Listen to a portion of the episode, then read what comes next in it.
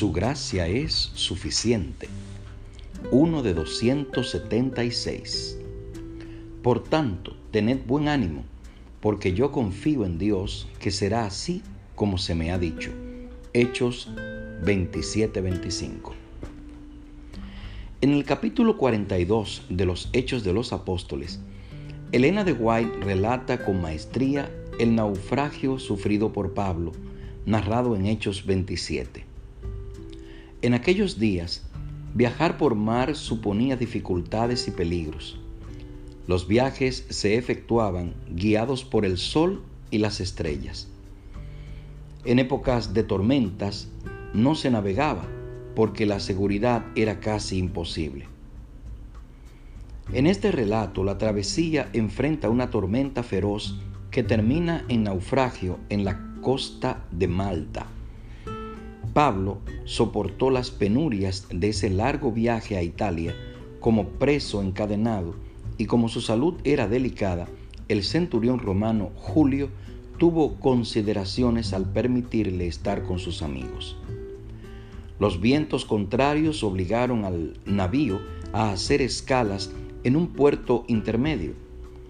Como allí no podían quedarse y si lo hacían no llegarían a tiempo a su destino final, tuvieron que zarpar. Poco después, el buque, azotado por la tempestad, con el mástil roto y las velas hechas trizas, era arrojado de acá para allá por la furia de la tormenta. No hubo ni un momento de descanso para nadie. Durante dos semanas, 276 personas, según Hechos 27:37, fueron llevadas a la deriva, bajo un cielo sin sol y sin estrellas. Como consecuencia lógica, habían perdido toda esperanza de salvarse. Todos, no. Había uno que tenía palabras de esperanza para la hora más negra y tendió una mano de ayuda en semejante emergencia. Era alguien que se aferraba por la fe del brazo poderoso del infinito y su fe se apoyaba en Dios. No temía por él, pues sabía que su Creador lo preservaría para testificar en Roma a favor de Jesucristo. En una situación límite, su corazón se conmovía por las pobres almas que lo rodeaban. Aquel uno era el gran apóstol Pablo, que casi de manera ilógica ordena a todos que tengan buen ánimo porque sólo habrían pérdidas materiales y ninguna humana. ¿Por qué? Porque se apoyaba en las promesas divinas.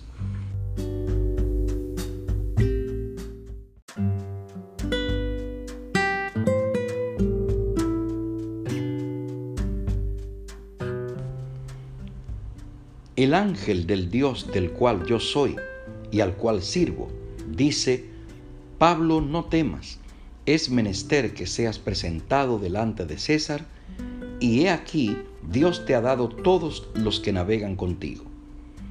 Estas palabras despertaron la esperanza, sacudieron la apatía y renovaron los esfuerzos. El final sucedió que todos llegaron a tierra y se salvaron. Pablo era minoría, uno entre 276.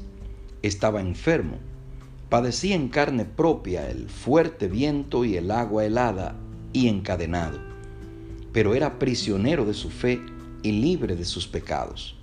Tenía identidad porque sabía de quién era y a quién servía. Ese uno fue determinante. Puede que tus circunstancias no sean tan desfavorables como las de Pablo, pero tu testimonio y fidelidad con la esperanza necesita ser el mismo que el de Pablo.